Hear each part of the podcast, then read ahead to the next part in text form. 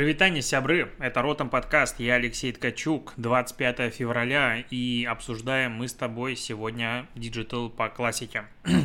А, Яндекс тут анонсировал, что теперь будет ограничивать передачу данных пользователей сторонним трекерам, и я, честно говоря, не понимаю, почему раньше не были разрешены. Это такая история, когда ты заходишь на сайт, и он, допустим, парсит какие-то твои данные без а, твоего разрешения. Я как-то заходил на некоторые сайты, и они, допустим, узнавали мой номер телефона. Я не до конца понимаю, каким образом это происходило, но это происходило, и меня это очень сильно раздражает.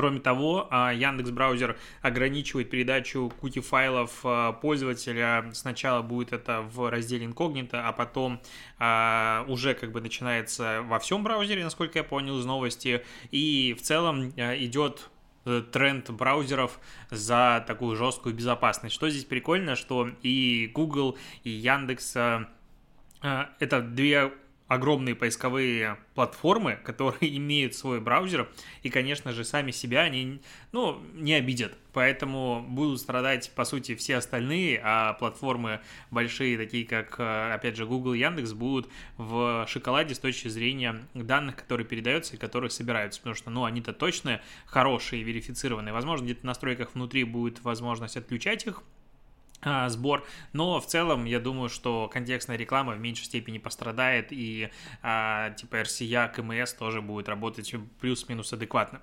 А, тут ФАС вообще на Яндекс наехал, если что, и обязал Яндекс прекратить давать преимущество своим сервисам в поиске. Причем это решение от 20 февраля аж появилось.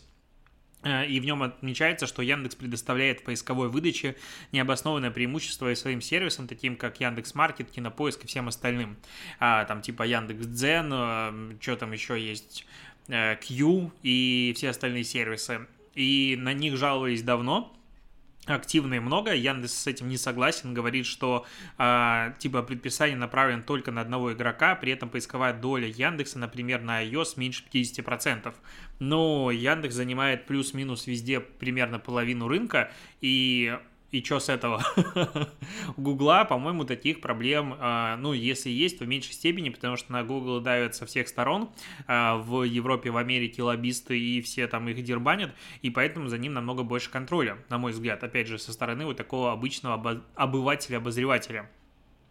А, поэтому Яндекс, а, ну, по идее, должен там изменить свою поисковую выдачу. В комментариях пришло безумное количество мастеров, которые начали рассказывать о том, как их достал Яндекс с а, неуемным аппетитом забивания выдачи поисковой своими сервисами. И приводятся классные примеры, когда Яндекс.Дзен индексируется лучше, чем условно Википедия по каким-то ключевым запросам. И это ну, мягко говоря, странно. Причем SEO-статья из э, Дзена. Вообще с э, поведенческими факторами, точнее накруткой в Яндексе есть проблемы, как я смотрю, последние а, месяцы, возможно, даже год, и очень много веб-мастеров именно жалуются на то, что а, конкурировать нормально, не делая какую-то дичь в Яндексе, намного сложнее, чем в Гугле. Я могу быть в этом не прав, а, и если вдруг ты считаешь, что я сказал глупость, ну как бы сорян, это мое видение ситуации со стороны. Продолжаю нативно интегрировать в подкаст э, онлайн-ивент, который пройдет 3 марта в 18.00. Он будет бесплатный, ссылка для регистрации в описании. Он будет про машинное обучение в реальных диджитал-проектах. И откроет э, ивент э, Иван Антипин, который расскажет об ML-решениях для консервативного ресторанного бизнеса. И ты вот тут читаешь и думаешь, что, ну, в целом бизнес скоро начнет людей контролировать просто как роботов, потому что есть естественной речи в работе персонала, соответствие стандартам стандартам, уровню сервиса, автоматизации приема заказов, компьютерное зрение в работе предприятия, соответствие стандартам и уровню сервиса, эмоции клиента, поднятая рука и так далее. Умные холодильники, умные печи интегрированы в процессы. Ты читаешь и думаешь, блин, ну то есть чуваки вешают просто камеру и вообще могут собирать всю статистику о том, как работает персонал. И это, с одной стороны, очень круто, потому что, ну, это прям будущее магия. С другой стороны, немножечко пугает. Короче, об этом будут рассказывать. 25-минутный а, рассказ. Прям хотелось бы самому прийти и послушать. Рекомендую по ссылке в описании регистрируйся. А, вернемся в Австралию.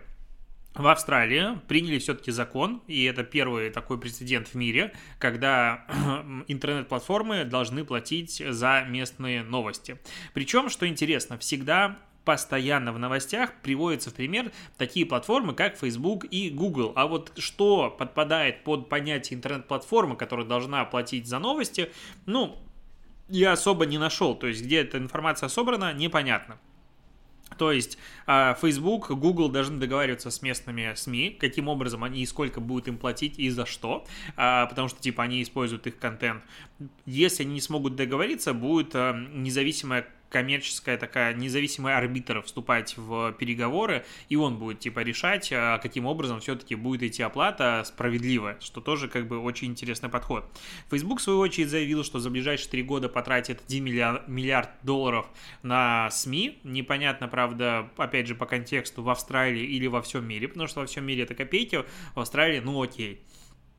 И процесс пошел. Сейчас, как бы, получается, следующее пойдет Европа. Я думаю, если в Европе, ну, все-таки в полную силу начнут обсуждать этот закон, а во Франции он уже вроде бы как даже почти принят, то потом пойдет Америка, и потом интересно, что будет э, с Россией. Будут ли у нас подобные истории, будут ли такие же истории в Китае. Кстати, в Китае а, одну из новостей, которую тебе забыл озвучить, блогерам запретили просто так высказываться на тему политики, компартии и всего остального. Государственное управление для этого требуется получить типа отдельное разрешение, лицензию. Что такая, знаешь, свобода слова по-китайски, все хорошо. К новостям Клабхауса. Клабхаус нанял все-таки Android-разработчика. Ура! Точнее, Android-разработчицу. И она раньше работала, э, не помню где, где-то там работала а, она работала даже в Инстаграм, Медиум, Khan Academy и где-то еще. И она, типа, начнет заниматься разработкой этого софта. Здесь, конечно, интересно, насколько мало людей работают в таких больших э, стартапах, у которых огромное количество пользователей, которые подняли кучу бабла, и они наняли одного разработчика, а наверняка будут расширять команду, но в любом случае это говорит о том, что все-таки приложение появится на андроидах полноценно официально, и андроид-пользователи будут рады. А с другой стороны, э, уже Clubhouse заявил, каким образом они будут монетизироваться. Это платное членство в клубах, это э, донаты, и это типа оплата за участие в самой конференции, за то, чтобы прийти послушать. Ну, в целом, достаточно логично. И, опять же, с точки зрения э, модели монетизации, мне такой формат нравится даже больше, чем рекламная монетизация, потому что здесь отношения между контент-создателями, создателями контента и слушателями, людьми, которые потребляют контент, как бы напрямую, а реклама сюда не сильно вписывается. Соответственно, платформа будет э, в большей степени бороться за то, чтобы было удобно людям создавать контент и людям потреблять контент, а не за какое-то удобство рекламодателя. Короче, это клево, с другой стороны, платформа, опять же, зависит от того, насколько интересно контент производится, но это любая платформа, которая э, работает с помощью пользовательского контента, от этого зависит. А, тут Роскачество еще 5 претензий э, в отношении Клабхауса э, собрал. Сейчас я найду. Да, Роскачество, есть такая структура, опросила экспертов и выяснила, насколько безопасен Clubhouse. И, короче, отчет 5 э, основных потенциально опасных моментов. Типа, первый, что Clubhouse э, при установке запрашивает доступ к контактам, ну, это да, это самая, наверное, главный, а, главная претензия к Clubhouse. Второе, что, типа, эксклюзивное членство привлекает мошенников, и поэтому делают инвайты а, и пытаются зарабатывать на этом мошенники, кидают на деньги, но это странная претензия. Третье, типа то, что это эксклюзивная платформа, поэтому а, сейчас в андроиде делают много подделок или каких-то, опять же, мошеннических схем, это тоже странно.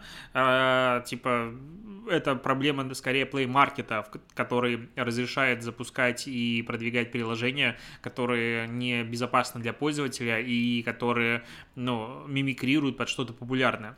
А потом, типа, социальная сеть запрещает э, записывать разговоры, но при этом сама разговоры хранит, и непонятно, каким образом они будут обрабатываться. Ну, тоже странная, как бы, претензия, потому что вся информация в интернете, она так или иначе записывается. Любая, которая где-то как бы публикуется. Она, она где-то хранится. Поэтому да, соцсеть записывает разговор. А Google или Facebook хранит переписку и хранит все твои посты. Ну, как бы, окей, и что с того? Вот. И по поводу того, что еще тут э, используют разработчик китайские, точнее, инструменты китайской компании Agora для передачи аудио в реальном времени. А согласно исследованиям экспертов по кибербезопасности, Стэнфордского интернет-обсерватории. Данные передаются на китайские серверы без шифрования. Вот это вот как бы, да, к этому есть э, вопросики, почему без шифрования и кто может это перехватывать. Но опять же, э, ну, если немножечко подзабить на то, что там можно вести приватные беседы, э, и говорить о том, что все публично, то в публичных беседах в любом случае кто-то может это записать. Ну, то есть это как разговор. Поэтому, ну, претензии как бы, да, понятно, обоснованы, но... Ну окей, come on, какая разница. Forbes тут назвал 30 самых дорогих интернет-компаний в России в 2021 году. На первом месте Яндекс почти 23 миллиарда долларов он стоит. Что удивительно, что Mail.ru, как бы по сути главный конкурент в интернет-пространстве и главный конкурент за маркетинговые бюджеты а, для Яндекса. Так вот, Mail.ru находится только на четвертом месте. 6,1 миллиарда долларов они примерно стоят. То есть отстают практически в 4 раза. На втором месте Валберис 14,5, на третьем месте Озон 10,6. Ну и дальше там Авито, 1С, Ламода, Headhunter, Delivery Club, AliExpress Россия. А, ну, короче, вот такая тема. Сколько-то компаний наши стоят. Конечно, это не сравнится с капитализацией американских IT-гигантов. Ну, как бы, куда нам? Где они, где мы? А, так, по поводу ФАСа еще. Тут ФАС обязал продавца косметики, я всегда не знаю, как он читается, Лати... Латитан, Лошитан, ну, короче, что-то там, короче, какого-то продавца косметики, эти магазины практически там в каждом ТЦ есть, они такие а, желто-оранжевые с черным шрифтом, неважно. Так вот, они обязали их убрать, то а, продавца косметики, а, рекламу Simple Wine из почтовой рассылки, там было типа партнерские рассылки, и ФАС сказал, что продавать алкоголь в интернете нельзя, рекламировать в интернете нельзя, поэтому вы должны эту как бы информацию раз, рассылки убрать. Не совсем понятно, как из рассылки, которая уже была отправлена, убрать, либо имеется в виду в следующих рассылках не отправлять. Но в целом интересно, что Simple Wine постоянно ходит, мягко говоря, по лезвию ножа. Он очень много инструментов э, использует для э, привлечения и продажи э, вина у себя, и в целом там вино ну, обычно продается хорошее, прям туда приятно зайти. И я на самом деле внутри радуюсь тому, что много рекламы Simple Wine вижу, а, и меньше хотелось бы видеть рекламы и продвижение условного красного-белого или чего-нибудь еще. То есть в целом, мне кажется, культура питья, если будет продвигаться крутыми а, сетями а, алкогольными и будет продвигаться хороший алкоголь, но это будет точно плюс, чем а, будет продаваться, не знаю, водка. То есть я я внутри негодую за запрета рекламы алкоголя во всех его проявлениях, то есть, мне кажется, там могут быть какие-то интересные варианты, что же все-таки можно продавать, э, ну, что, что можно рекламировать и как можно рекламировать. Опять же, если посмотреть на условную Америку, там реклама алкоголя в целом разрешена, и ее очень много, и в интернете шикарные просто аккаунты. И это не мешает Америке, ну, типа, не то, что не страдать от алкоголизма, но не быть самой пьющей страной в мире. Так, мэрия Москвы разработала приложение TDM Messenger, полноценную в кавычках замену Telegram и Skype для чиновников. А, Короче, мессенджер обнаружил корреспондент издания какого а, РБК в Google Play. А, там разработчиком числится компания ID Partner, а, которая не стала комментировать разработку приложения, но отметила, что ведомство системно тестирует новые решения. И типа все перешли на удаленку, поэтому госструктурам требуется какой-то мессенджер, на который, он который будет безопасный, защищенный и который не будет зависеть от э, каких-то внешних факторов. Я бы так назвал. Соответственно, что там можно будет делать? Обмениваться фото-видео, совершать личные групповые звонки, в перспективе видеозвонки.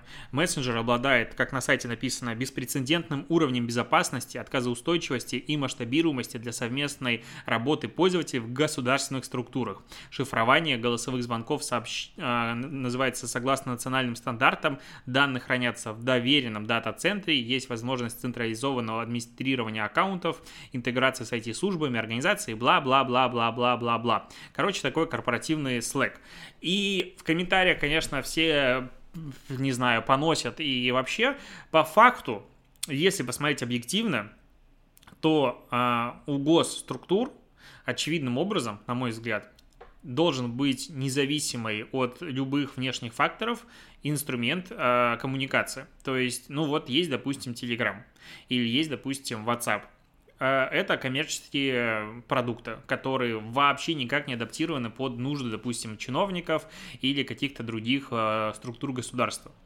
А WhatsApp меняет сейчас правила политику конфиденциальности. А завтра он, допустим, ее вообще сильно меняет, и прям очень всем она не нравится. При этом WhatsApp дико доминирует. И, соответственно, если ведомства построили уже всю свою инфраструктуру на чатах, допустим, в WhatsApp, каких-то там ботах и так далее, то что им делать? Надо резко менять полностью все. Если, допустим, посмотреть на Telegram, в котором, как я понимаю, сидит очень большое количество чиновников, и в целом это супер удобный мессенджер, я сам его люблю. А, его заблокировали и потому что он там, допустим, не, либо не соглашался с законом, либо, допустим, он будет там дальше не удалять какой-нибудь контент. Вот будут сейчас все призывать к митингам, Телеграм скажет, идите в жопу, мы не будем а, удалять такие посты, потому что люди должны быть свободными. И Telegram банит уже в этот раз по-настоящему не предупредительно, потому что в прошлый раз, допустим, опять же, это типа теория заговора. Это было такой пиар большая история для того, чтобы Telegram стал котируемым в мире. Ну, разберем абсурдные ситуации херак, Telegram банит. И вся работа, вся история, все-все-все, коммуникация, опять же, а, государственных структур, оно падает. Если с этой точки зрения смотреть, то разработка какого-то кастомного решения, которое будет адекватно работать и безопасно, допустим, было бы круто, чтобы это работало безопасно, и независимо от любых политических и каких угодно э, рисков, ну, это логичный шаг. Ну, то есть давай будем как бы реалистами, сейчас Россия, ну не то что изгой в мировой политике, но она такое, на весьма странных позициях. И, допустим, завтра типа нас отключают от чего-нибудь. Нет интернета, мы про это много с тобой говорили. От, э, допустим, WhatsApp говорит, э, мы внесли тут в санкционный список ваши, допустим, структуры, связанные с МВД, а, ФСБ, не знаю, МЧС, что-нибудь еще. Ну, потому что там вот что-то было замечено с Навальным. Как бы логика американцев понятна, условно, вот в этой ситуации. А нам а, госструктуры теряют возможность коммуникации, потому что, допустим, все построено на этом.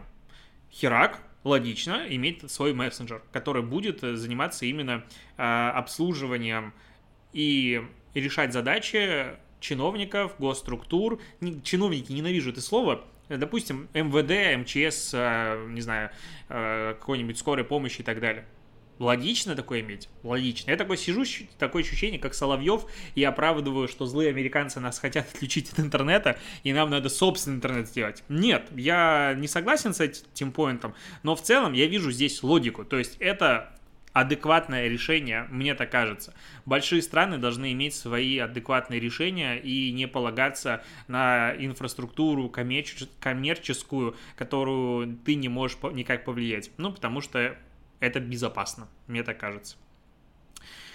Так, э, следующая новость. Есть у меня еще чего тебе рассказать. TikTok Challenge первый среди автобрендов в России запустила Kio Rio. Короче, взяли блогеров, они танцевали, они запустили хэштег Change, где надо было э, танцевать под музыку. Все по классике, сделали большой посев. Там был Дани Милохин, Клава Кока, Макс э, Немцев и остальные большие блогеры.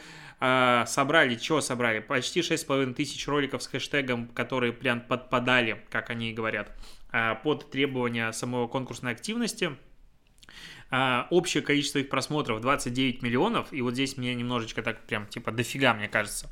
То есть, возможно, это с учетом роликов больших блогеров, которые там собрали по несколько миллионов, потому что а, если нет, то 4,5 тысячи просмотров э, средний ролик набирал, и это, ну, много. То есть, ну, в ТикТоке далеко не каждый ролик столько собирает. И если все вот прям хэштег челленджи собрали столько, точнее, все ролики в хэштег челленджи собрали в среднем 4,5 тысячи прослушиваний, просмотров, это как бы много. Скорее всего, здесь учитывается еще и а, ролики блогеров. Вот, вовлечение почти 14%, а, подписчиков прибавилось, разыгрывали iPhone, разыгрывали что-то там еще, и кому-то э, дали на тест-драйв Kia Rio на месяц. Типа было репозиционирование того, что Kia Rio это адекватная машина как первая, в это крутая первая машина. То есть такая мысль была. Ну, окей. Как бы у меня внутри всегда по поводу хэштег челленджей ощущение дикой надуманности. Ну, то есть Я даже не знаю, как описать. То есть э, самих, в самих роликах на фоне машины танцевали блогеры, придумали какой-то танец, вот эта вся история. Возможно, я слишком стар для этого, для того, чтобы мне было интересно смотреть на то, как другие люди танцуют. Одинаковый танец под одинаковую музыку, с одинаковым эффектом, под брендом. Мне это как бы не нравится. Вот честно. Не как маркетологу, не как человеку. Но при этом что здесь интересно? Что цель этой компании была изменить а, восприятие и позиционирование автомобиля. Результаты чисто медийные показываются. А если цель была изменить как бы восприятие позиционирования, очевидным образом можно было бы сделать, допустим, какой-то опрос аудитории, и, возможно, он был произведен, просто нам результаты его не показывают типа ассоци... а какие ассоциации у вас связаны с этим Kia Rio до и после, и что-нибудь изменилось в каком-нибудь процентном соотношении, хоть что-то там вообще поменялось или нет. А, потому что во всех остальных случаях ты не можешь понять, насколько вообще эта коммуникация эффективна. Ну, настал, стала ли более модной Kia Rio после того, как какое-то количество блогеров потанцевали на их фоне в ТикТоке? Когда я так позиционирую этот вопрос, ну, хочется сказать, ну, прям точно нет. С другой стороны, что там в голове у этих зетов, непонятно. Может быть, им так понравилось, когда они Милохин танцуют на фоне Кио Рио, и они сразу решили, что это тачка моей мечты, и вообще. А, не хватает здесь как будто бы вот э, оценки эффективности по главной цели. Ну, типа, да, охват есть. Но в целом, если ты запускаешь TikTok Challenge, ты в любом случае получишь охват. Ты все равно, что сказать, мы запустили рекламу на телеке, и ее увидело 10 миллионов человек. Конечно, я увидела такое количество людей, потому что ты просто купил внимание этих людей. У хэштег Change такая же история. Все это промится, охваты набираются. То, что было 6,5 тысяч пользовательского контента, ну, это немного. То есть для ТикТока это вообще немного. Есть э, хэштег Change и по 30-40 тысяч э, этих роликов, бывают разные. Поэтому такой странный кейс, но состав их очень радостно публикует. Каждый буквально хэштег челлендж, он публикуется, и бренды на этом пиарятся.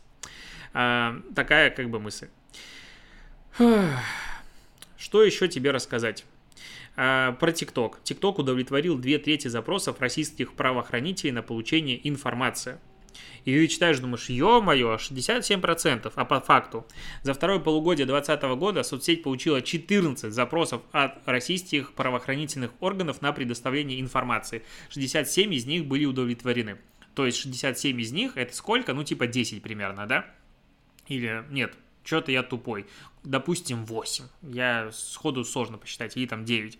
И вот если переименовать новость в ТикТок 9 раз выдал российским правоохранительным органам информацию по запросу, ну такой, ну и ладно. ВК, Инстаграм это делать намного чаще. А, когда 67%, ну такой, вау, вот это, конечно, да. Но здесь более интересная статистика. С 1 июля по 31 декабря платформа, ну именно TikTok, удалил более 89 миллионов нарушений правил сообщества. И это менее 1% загружаемых роликов. Соответственно, за полгода было опубликовано почти больше 9 миллиардов... Э, подожди, это миллионы, более 9 миллиардов роликов. Охренеть! Количество роликов, которые грузятся в ТикТок, огромно. Я думал, честно говоря, как-то поменьше будет.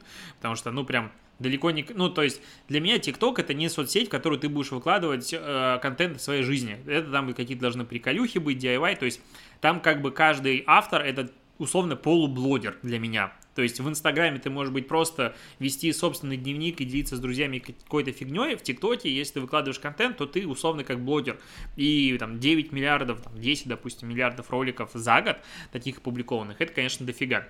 Из России, из этих 89 а, миллионов удаленных было 4,6 миллионов роликов причем почти 96% были удалены за первые 24 часа после публикации, 25% а, демонстрировалась взрослая нагота или сексуальные действия, ого-го, авторы 18% нарушили законы. Вот здесь, конечно, могут быть разные трактовки, что свобода слова убивается или же нарушение а, законов как бы происходит.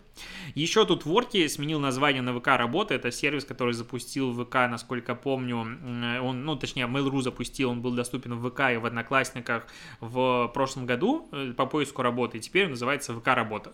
В целом, Яндекс с точки зрения вот э, нейминга пошел по пути Янд... Э, точнее, ё я заговариваюсь, сори очень поздно лег, очень рано встал.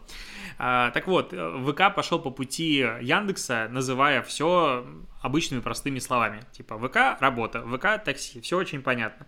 А, Яндекс уперся в эту сторону. Кстати, я задавал им вопрос, откуда взялся Яндекс Го, потому что, ну, Яндекс что угодно было всегда, а тут типа слова закончились. Ну, и они обосновали это тем, что а, Go как сервис, это сейчас объединяет слишком много в себе, и это и такси, и доставки, и курьеры, и отправить заказ, и очень много всего, поэтому э, русского емкого слова такого не нашлось. А, ну и финальная новость о том, что Сваровский представил новый фирменный стиль, сочетающий науку и магию, и вот состав типа публикует, что новый фирменный стиль, и это новый фирменный стиль не виден, то есть есть какие-то посты из инстапрофиля, из которых нельзя понять, что вообще произошло, потому что Главное, когда особенно это не самые большие бренды, типа Google, когда представлен новый фирменный стиль, показать, как было, как стало. Мне, мне так кажется. Ну, то есть было, стало. Кто знает фир стиль в Сваровске? Ну, типа три гика, условно, из маркетинговой отрасли, кто с ними работал. Все остальные не знают. То есть и мне вот это покажи, это новый и старый, я еще не знаю. Но блестит, как и весь Сваровске. Супер переоцененный бренд. Что еще сказать? Ничего тут больше не скажешь. На этом все. Спасибо, что дослушаешь подкаст. Услышимся с тобой завтра, потому что завтра пятница, это еще рабочий день. Вот, а я пойду тут работать дальше. Покеда.